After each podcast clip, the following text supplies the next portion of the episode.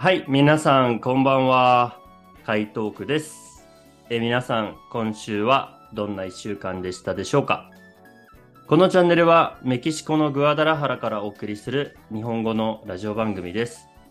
一期一会をコンセプトに日本語が話せるいろんな国の方に来ていただき、えその、え方の国の、え習慣や文化について熱く語っていただいています。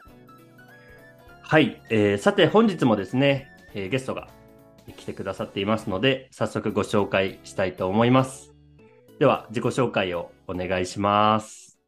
はい。あの、こんにちは。えっと、私、えっと、ベネズエラ人の、あの、ファビアナと申します。ファビでも大丈夫ですけど、今、えっと、日本語の教師として、あの、働いていて、で、まあ、もう、えっと、6年ぐらい、あの、教えてるんですけど、日本語勉強し始めたのは多分10年か11年前ぐらいなんですよね。で、今だとパナマに住んでいます。ベネズエラじゃなくて。よろしくお願いします。はい。ということで今日は、あの、ベネズエラご出身のファビさんに来ていただきました。ありがとうございます。ありがとうございます。こちらこそ。はい。まあ、日本語の先生というと、まあ僕も日本語の先生なんですけど、同じですね。そうですよね。どうしてパナマで日本語の先生をされてるんですか？ああ、それは、そうですよね。なんか最初に日本語勉強し始めたのは、えっと、14歳ぐらいでしたけど、それはベネズエラで勉強し始めて、で、その後はパナマに引っ越したので、まあ、やっぱり日本語の勉強を続けたいなと思って。で、んなんて言えばいいわ、なんと言えばいですかね。なんかパナマで日本語の先生少ないので、やっぱりこう、私、授業とかで頑張ってたから、先生になんか、ちょっと、なんだろう、頑張ってるからアシスタントとしてなんかちょっと働かないみたいな、アルバイトみたいな感じでなんか誘ってくれて、で、それで大学とか なんか行きながら、あの、アルバイトみたいな感じで日本語勉強し始めて、で、あ、やっぱり私、先生の仕事大好きなんだみたいなって、なんかこう、なんだろう、分かった？って言ってもいいのですよね。で、それで、あのやっぱり、あの、なんかこう、日本語の教師として働き始めて、で、やっぱりそれはメインになったので、あの本当に、うん、そういう仕事はすごく好きなんですよね。楽しいです。うーん。じゃあ、その偶然というか、ね、うん、アシスタントとして働いてみないって言われなければ、今のファビさんはないわけですよね、そうそう。ですよね。そうそうそうそうう。んいや、本当に偶然って言ってもいいし、運命って言ってもいいけど、あの、まあそうですよね。あの、やっぱりこう、うん私は先生になろうとは思わなかったけどね、最初は。だけど、まあ、じゃあちょっとやってみるかなみたいなって思って、あの、やってみたら本当に好きだなみたいなって分かったから、本当に、あの、嬉しいですよね。嬉しいことでした。ああ、いいですね。なんかあの、同じで仕事をしてるものとして、ね、場所は違うけど、そうやって、あ、この仕事に出会えてよかった。めっちゃ楽しいですって言ってくださる人の話を聞くと、僕なんかすごく嬉しくなるんですよ。うん、そうですよね。うんはい。ということで、ではですね、あの、そんな今、えー日本語の先生として、えーパナマで働いてらっしゃる、えーファビさんから、えー今日はベネズエラという国について、たっぷりお話を聞きたいなと思っています。はい。はいでは今日はどうぞよろしくお願いします。よろしくお願いします。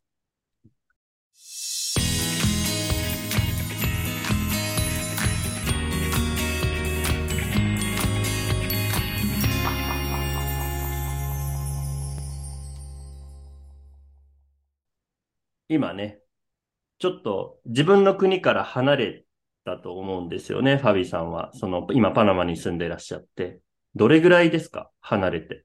もう8年ぐらいですよね。8年パナマに住んでて、1回も帰ったことないので、あのやっぱりそうですか。そうですよね。あ帰、帰りたいんですけどね。だけどもう、なんかほとんど家族とかはもう、あの、ベネズエラいないから、うん。なんか帰る理由はか観光以外とか、あの、まあ、ただ自分の生まれた国に戻る、戻りたい気持ち以外は特にないから、うん。あの、そうですよね。今までは帰ったことないけど、あの、うん、そうですよね。だからこう、8年にいて、なんかパナマも、な、なんて言えばいいですかね。あの、うちにな、な、なんだろうね、ホームになったみたいな感じって言ってうもい。っていうのもありますよね。だけど、ベネズエラはすごく綺麗なところで、やっぱり、あの、戻りたいというか、観光でも、まあ、残ってる少ない友達に会いに行くことでも、なんかこう、ちょっと帰りたいなってたまに思います。ああ、そうなんですね。では、その、まあ、8年間ね、あの、一度も帰っていないってことなんですけど、ちょっとこう、改めて自分の国を外から見ると、こう、ベネズエラっていうのはどんな国だと思いますか？いい質問ですよね、それは。なんかこう、よく日本人とかに聞かれるのは、なんかこう、ベネズエラだと今、あの、政治とかでいろいろ大変なことあるから、なんかこう、悪いニュースがいっぱい出てくると思いますけど、なんか日本のニュースだったら大体悪いニュースだし、まあ日本だけじゃなくて、世界中のなんかベネズエラのイメージはそんなに良くない気がしますよね。え確かにそれでなんかこう大変なところもあるんですけど、なんかベネズエラは本当にすごい綺麗なところがあって、うん。で、そうで、なんかちょっと残念だなって思いますよね。やっぱりこう、悪いところだけじゃなくて、なんかこう、いいところも知っといてほしい感じですよね。だから、本当は大きいし、なんかこう、いろんな見ることあるから、やっぱり、あの、いいこともみんなに知っておいてほしい感じ。うんうんうんそうですか。例えばそのファビさんが思うベネズエラのいいところっていうのはどんなところだと思いますか？そうですよね。なんかこう、うーん、なんて言えばいいですかね。こう、例えば私の、うん、一番好きなところは、なんか、まあ、いろん、なんかこう、やりたいことによるんですけどね。こう、ベネズエラは、例えば寒いところもありますし、綺麗な海とかもありますし、なんか、本当は、な、なんでもあるって言ってもいいのかな。だから、あの、一番有名なのは多分、えっと、サルトアンヘルっていう、なんか、あの、世界遺産なんですけど、なんかこう、えっと、世界で一番高い滝は、あの、ベネズエラにありますよねカナイマっていうところなんです。はいはいはい。生き方はちょっと大変ですけどね、もう本当にめちゃくちゃ自然ってところだから、冒険みたいな感じですけど、やっぱりそうですよね。あの、そこがすごく有名ですよね。うーん。そこに行くには、こう、山の中を入っていかないといけないっていう感じですか？そうですよね。あとヘリコプターとかにも行かないといけないし。ええあの、大変ですけどね。大変でちょっと高いらしいけど、あの、やっぱり、私も行ったことないんですよね。それ、うんベネズエラの一番有名なところなんですけど、ベネズエラ人の中ではみんな行ったことあるわけじゃないですよね。結構行きにくいところだから。だけど、まあ、いつかぜひ行ってみたいなって思いますし、なんか、もうちょっと行きやすいところとかって言えば、あの、ロスロケスっていう海があるんですけど、うん。本当に綺麗ですよね。水色の、なんかこう、海みたいな感じで、全然、それもすごく有名で、あと、砂漠とかもありますし、うん。なんか雪が見れるところもありますので、なんか本当にこうやりたいことによってはいろんな、なんだろうね、あの、場所に行けるって言ってもいいのかな。あ、そうなんですね。じゃあそういう、ちょっと行きやすい観光地もありつつ、まあそういう世界遺産になった、まあ本当にこう、秘境っていうかもう自然の奥の奥の方にある、えー綺麗なところもあるっていう感じですか？ううーん、うん、うん、うん。なるほど、なるほど。そうするとやっぱベネズエラって自然が多い国っていうイメージがしますけど、やっぱそういう感じですか？そうですよね。うん、自然がやっぱり、なんかこう観光地といえばやっぱりこう自然が綺麗なところがあれですよね。まあカラカスとかは本当にこう大きい街で、うん、ちょっとこう、な、なんて言えばいいですか、賑やかで、なんかこう全然そ、そういう自然なところとは違うんですけど、それはそれで、なんかこう人が温かい感じがするから、私、カラカスとかも、うん、すごく好きでしたしね。だからまあ、いろいろ、なんだろうね、いろ、なんか大きい国ですからね、なんかいろいろ行けると思いますけど、いろいろあるって言ってもいいのかな。いやー、面白そうですね。僕だから行ったことないんですよ、ベネズエラって。だから、もうずっとね、あの、スペイン語を勉強し始めてからとか、あの、ラテンアメリカの国についてはずっと興味があるんですけど、まだ行けてなくて。うんうん、はい。で、今回このポッドキャストも撮ることになって、ちょっとなんかいろいろ写真見てたりとかしてたんですけど、やっぱ綺麗だなと思って、すごくなんか 興味をそそられました。うん、じゃあ遊びに行ってみてください。はい。ぜひちょっとね、今度行かせていただきたいと思います。はい、はい。ありがとうございます。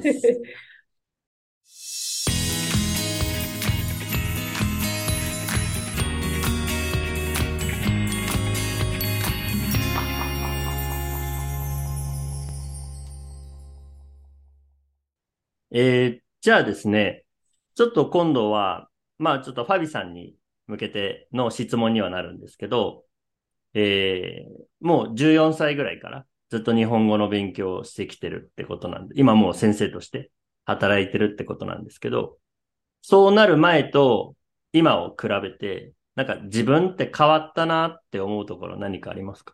うん、あの、いっぱいありますよね、やっぱり。なんか、日本語をやっぱり14歳か15歳ぐらい勉強し始めたので、なんか、日本の文化は、んななんて言えばいいですかね。ずっと小さい頃から見てるから、うん、私の性格の一部になったって言ってもいいのかな。なんかこう、んなんて言えばいいですかね。例えば、あの、日本人っぽくなったところもある。私は前、うん、例えば時間を守らなかったりしてたんですけど、日本人となんかこう働き始めてからはやっぱりそれ今だとすごく時間を守ったりすることとか？だけど多分一番変わったのは、なんか多分なんですけど、こう小さい頃から一つの国とか一つの自分の文化でなんかこう育ってくると当たり前に見えることが多いんですよね。うん、何でもいいんですけど、こう料理のやり方とか考え方とか、世界の見方とか。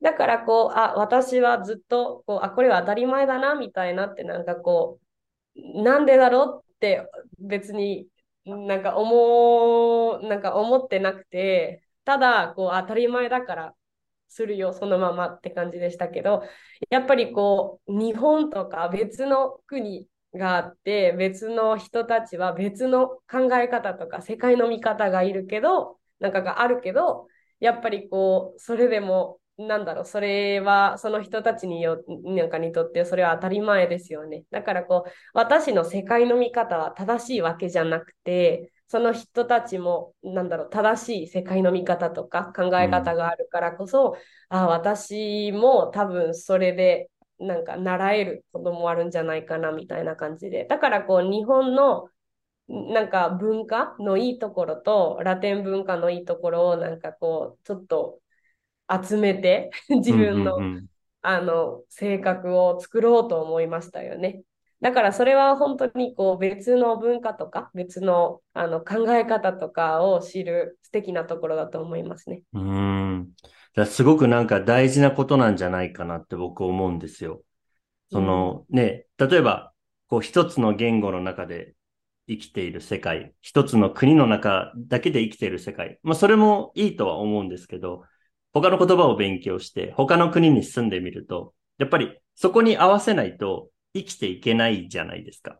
うん、そうですよね。うん、そうするとやっぱ自然と、やっぱ両方のバランスを考えるようになりませんか、うん、僕結構そういう感じになってきたんですよ、最近。うん、そうですよね。私もそんな感じで、こう、やっぱりこう、なんだろうね、バランスが一番大事なので、うん、特に日本とかは全然違う文化ありますよね。特にアジアとか遠い国だと変わりますよね。うん、だからこうもっと習えることが多い気がしますよね。もちろんどんな文化でも習えることが多いんだろうなって思うんですけど、やっぱり差があると、あ、やっぱりこれ私の当たり前の考え方は別に正しいわけじゃないうん、なんかこう別の正しい考え方とか世界の見方もあるから、それでバランス取れて、うん、世界の、あの、世界が広がるって言ってもいいのかな？はいはいはい。もうなんかすごくよくわかるお話で、もうなんかすごくこう考えてること似てるんじゃないかなぐらいに思いました。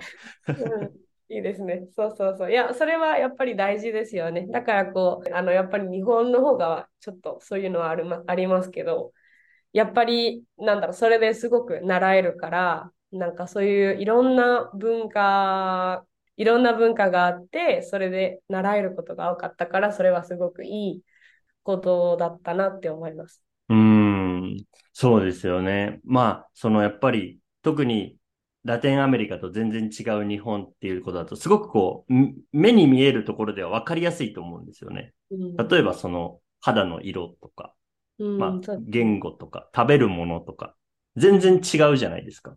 そうですよね。はい。でも、なんか結構似てるなって思うところもあったりする。結構、うん、あの、本音と建前じゃないけど、まあ、メキシコの人結構本音と建前を使う人もいて、そうですよね。うん、なんか似てるなって思うところもあるので、うん、そういうのは面白いですね、見るのは。うん、そう、なんか違うけど、なんか同じ？同じだけど違う、みたいなこのバランスがやっぱりね、大事なんじゃないかなと思います。すね、はい。私の意見なんですけど、たまにこう、別の、例えば、こちらの人だと、あの、まあ、こちらとかベネズエラの人だと、ラテン人はやっぱりこう、はい、日本は遠いから、な、な、なんて言えばいいですかね。全然違うみたいなイメージはありますよね。だからこう、うんうんうん、全然違う人みたいな感じで。まあ、確かに全然違う文化とかはあるんですけど、まあ同じ人間、さっき言ったんですけど、だからまあそんなにめちゃくちゃ違うわけじゃないんですよね。だからこう、うん、そ、そこがすごく、なんだろうね。やっぱり似てることも違うこともあるからこそ、まあそれは素敵だなって思います。はいはい。もうなんか本当すごくよくわかるお話で、なんかずっとずっとこう、僕はうなずいてるだけだったんですけど。はい。よかった。はい。いえいえ、あの、貴重なお話ありがとうございます。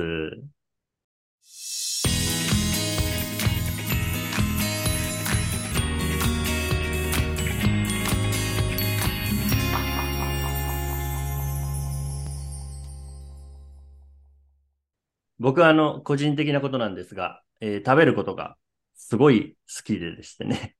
あのー、まあ、食いしん坊といえば食いしん坊なんですが、ちょっとこう、いろんな国の料理や、その飲み物、お酒とか、そういうの、あの、どんなものがあるんだろうって毎回聞いてるんですが、ベネズエラといえば、おすすめの食べ物や飲み物、なんでしょうか？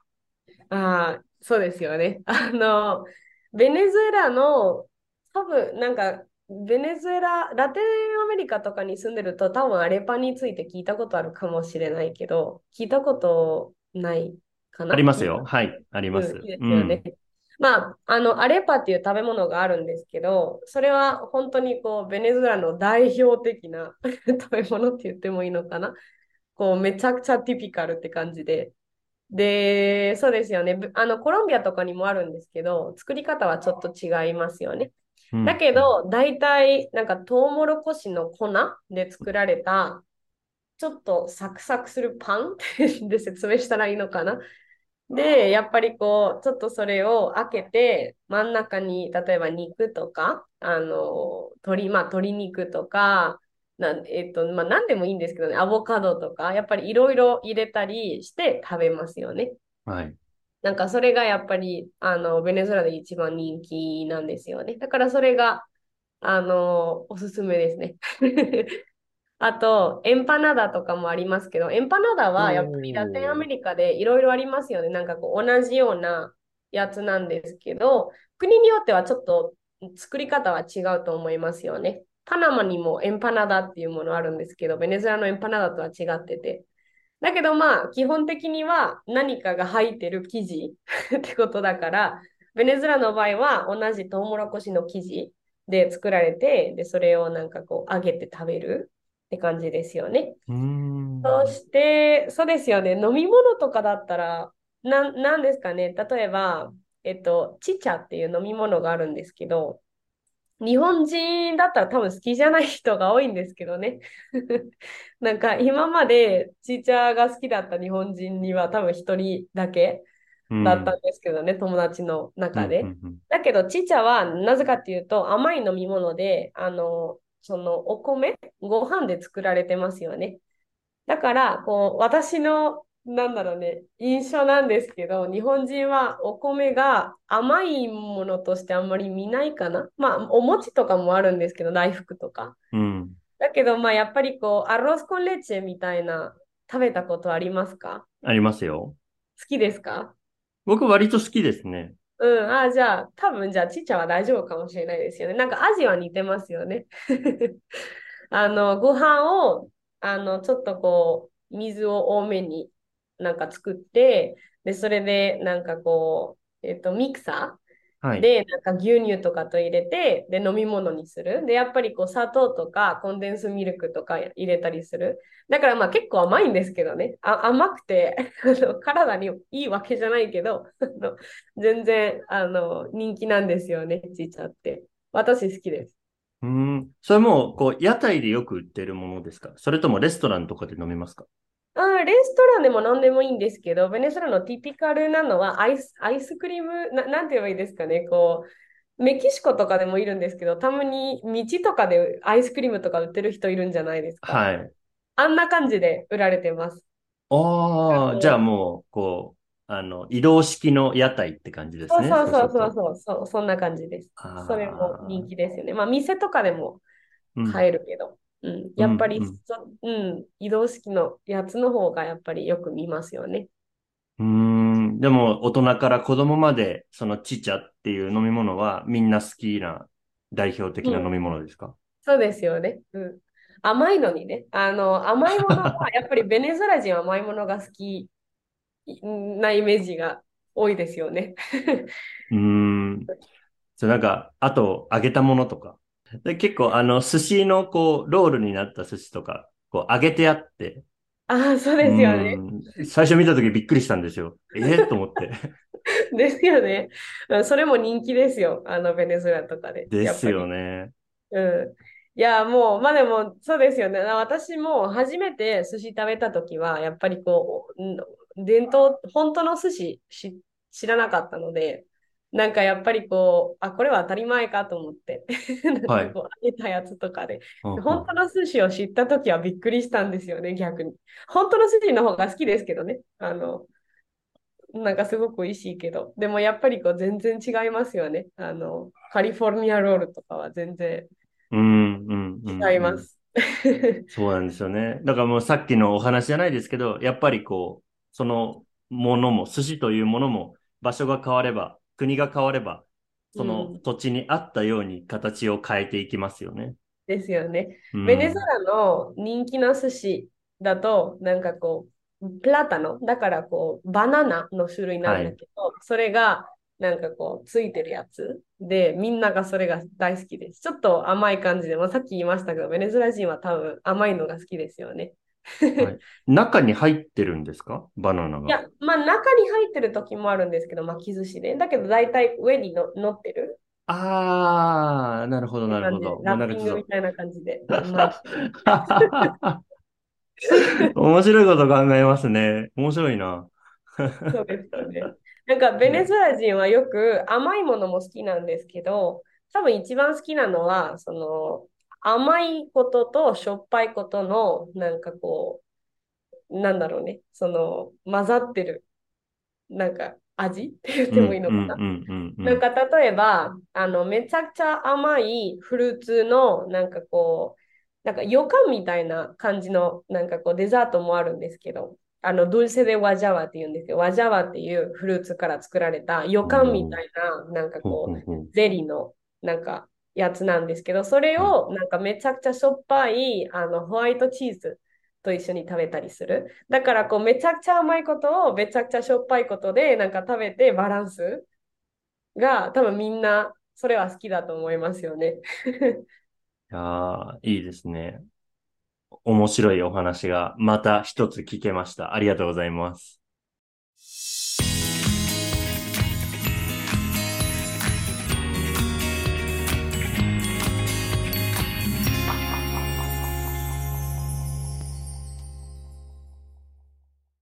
こう、一つの国で、やっぱり伝統的なお祭り、伝統的な行事ってたくさんあると思うんですけど、まあ日本もいろんなものがあって、いや、ぜひこのベネズエラで伝統的なお祭り、一回見てみたいなと思いまして、なんかおすすめありますか、うん、あの、あります。あの、実は私、な、なんて言えばいいですかね。ベネズエラにいた時はめちゃくちゃ見たわけじゃないんですけど、あの、それでももちろんちょっと見たりしてて、で、一番感動したのは、ディアブロス・デル・ギャレっていうお祭りがあるんですけど、うん、ディアブロは悪魔っていうか鬼？っていうなんか意味なんですけど、やっぱりこう、やれの悪魔とか、やれの鬼みたいな感じのお話なんですけど、人が、こう、悪魔とかはちょっと悪いイメージがあるんじゃないですか。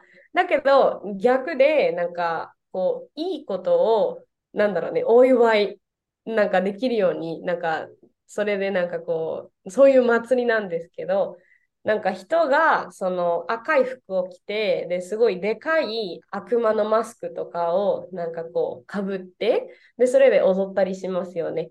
で、なんかこうすごい、例えば太鼓とかで踊ったり、なんかすごい素敵な、なんて言えばいいですかね。なんか素敵なプレゼンテーションとかもするから、なんかそそれはすごく面白いですよね。あの、私も小学生の頃も、あの、やっぱりこう、ディアブロ・デリアレのなんかこう、マスクをなんか作りなさいって先生になんか宿題として なんかこう、頼まれたんですけど、それも作ってみて、ですごくこう、楽しかったし、ああいうのはやっぱりこう、あの、直接も見ましたし、全然、あの、それはおすすめですよね。あの祭りは私大好きです。すごく面白いと思います。へえ。1年でいつ行われるんですか？その大体6月ですよね。6月にやって。だから、そう、キリスト教とつながってる、えっと、お祭りなんですけど。はい。うん、そうですか。えっ、と、その、みんなこう赤い衣装を着て、その、こう、マスクも作るっていうことなんですが、あの、何かこう、特別な意味がありますか？例えばなんかこう、悪いものをこう追い出すみたいな。そう、そうですよね。なんかこう、悪魔、まあさっき、その悪魔悪いイメージはやっぱりあるんですけど、その代わりに、その、なんだろうね、悪いことじゃなく、なんか悪いことの上にいいことがある、なんかこう、なんなんて言えばいいですか、ななんて言えばいいですかね、どうやって説明したらいいんでしょう。なんか悪いことじゃなくて、うん、そういいことがあるように、その、うんうんうん、それかいいことがあったからこそ、そのお祝いって感じの祭りですよね。って言ってもいいのか。だからいいことのお祝いですよね。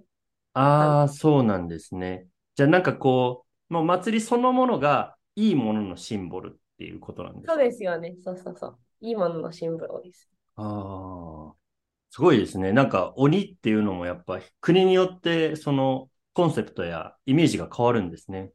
そうですよね。うん、世界共通で悪いものっていうわけじゃないんですね。そうですよね。うん。あと、まあ、すごい素敵な音楽とかで踊ったり、太鼓とかもやったりするから、まあ、ベネズエラの太鼓なんだけど、うん、なんかそれで、やっぱり、本当に見ると感動するかなって思いますよね。面白いし。うん、うん。一日だけですか？それともこう一週間ぐらいかけてこうずっと同じことをやったりしますか？あの、大体6月の、なんか本当の、なんだろう、伝統的な形だったら2、3日ぐらいだと思いますよね。ああ、そうですか。じゃあ6月ぐらいに行ってみるのがいいわけですね。そうそうそうですよね。だけどまあ本当に見たいなって思ったら、あの、見れるところもあるんですけどね。例えばメリダっていう、あの、場所があるんですけど、町の名前なんですけど、うん、メリダでなんかこう、すいません、名前今忘れたんですけど、えっと、なんか遊園地までは言えないけど、こう、ベネズエラの、なんか公園って言ってもいいのかな？んかベネズエラの伝統的な祭りとか伝統的な食べ物とかをいっぱい見せてる、なんかこう、でかい、いろんなことを見れるような、なんかこう、やつだから、やっぱりなんかそういうのは伝統的な、あの、お祭りとか、もう見れますよね。うーん、そうですか、そうですか。そのメリダが、あの、この祭りを見るには、いい、一番いい場所ってことですね。そうですよね。まあまあまあ、あの、ああいうところあるので。はい、わかりました。はい。いやー、ちょっと行ってみたいですね、ベネズエラ。ありがとうございます。はい。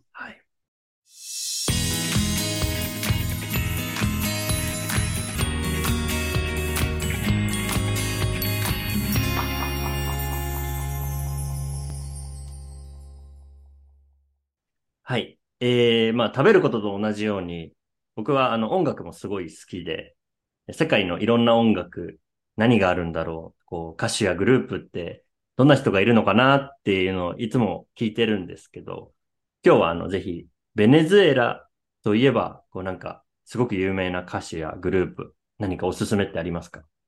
うん。えっと、なんかすごい有名な、あの、歌手とかグループもいると思いますけど、多分い今、うんまあもちろんその、ポップスとかだったら、一番有名なのは、パポップスっていうか、レゲトーかな、そっちは。だけど、まあいろいろやってるんですけど、チノイナチョっていう、はい。聞いたことないでしょうか？うーん、ちょっと曲を聴けばわかるかもしれないです多分そうですよねうんなんかすごく有名な曲とかはありますよね、スペイン語で。で、なんかこう、いろんなあのラテンアメリカの国では聞かれてると思いますけどね。そこが一番有名なんですけど、私の、なんかそんなに有名じゃないけど、私の大好きなグループもあって、それは、あの、ボスベースっていうグループなんですよね。うん。ボイス、ボスベースはどっちかっていうと、なんかこう、なんかラブソングみたいな感じうのグルーんプ。で、こう、なんか声が本当に素敵で、なんかこう、なんだろう、歌ったりしてて、アカペラみたいな感じで歌ったりするけど、たまにアカペラとなんかこう、その、えっと、が、が、な、な、あ、すいません、楽器？はい、楽器。そう、あの、アカペラと楽器とかを混ぜて、なんかこう、あ、あれでなんか歌とか作ってるんですけど、やっぱり、あの、私大好きですよね。うん。ボスベースそのボスベースというグループは、あの、音、男性のグループですか？女の人のグループ。うん男性のグループなんですけど、あの、なんかもう、えっと、なんかグループとしては一緒になんか歌作ってない？なんか別れちゃったって言ってもいいのうんかなうんうんうんなんか今だと2人だけは兄弟がいるんですけど、その2人はやっぱりまだ音楽を作ってるらしいんですけどね、サンルイス。おー、そうですか。やつ。なんですけどね。だけどまあは私はそうですよね、サンルイスとかボスベースの曲はやっぱり大好きですよね。うんすごくこう、小さい頃からも聴いてたから、聴くとは懐かしいなっていうのもありますね。うーん。歌詞とかもう、ううん。ん、そうですね。歌詞が深深くて、なんかこう、すごくポエチックって言ってもいいのかな、歌詞とか。だから好きですね。いや、そういう子供の頃を思い出すこともあったりするんですね、きっと。そうですね。うん。で、その、ぜひ、何かおすすめの曲？ボスベースの曲をあ何か一つ。そうですね。私はセゴンドプラットっていう曲が好きです。セグンドプラット。セゴンドプラットとか、マルタっていう曲も好きです。うーん。あの、多分、結構ボスベースの中での結構有名なやつなんですけどね。そこは私大好きです。うーん。なんかこぜう、歌のテーマっていうのは、そのやっぱり愛とか恋についてですか？そうですよね。やっぱりこう、愛とか、なんだろうね、好きな女性がいるけど、やっぱりこう、なんだろうね、あの子は私のこと好きじゃないとかみたいな、なんかそういうドラマチックな、なんだろうね、愛のテーマとかだったりするけど、やっぱりこう、なんだろうね、歌とかで、ただ愛について話してるわけじゃなくて、ちゃんとストーリーがありますよね。ちゃんと物語とかを説明してる感じで、本を、なんかまるで本を読んでる感じのようですよね。こう、なんか、で、すごい、なんか、すごい、綺麗に説明されてるから、はやっぱり私好きですね。うん。ああ、そうですか。いやー、なんかその、めちゃくちゃ興味をそそられるというか、そういうね、一冊の本、音楽だけど、こう歌詞と一緒に聞くと、なんかこう物語が頭に浮かんできたりとか、ねうんあこう終わりから始まり、えー違うか、えっと、始まりから終わりまで、ね、なんかこう一つのストーリーのような曲なんですね、うんそうすると。うん。私、すごく面白いなって思います。今でもよく聞きます。うん。わかりました。はい。ちょっとじゃあ、その、ボスベースというグループ、あの、ちょっとね、リサーチしてみたいなと思います。ありがとうございます。はい、ぜひぜひ。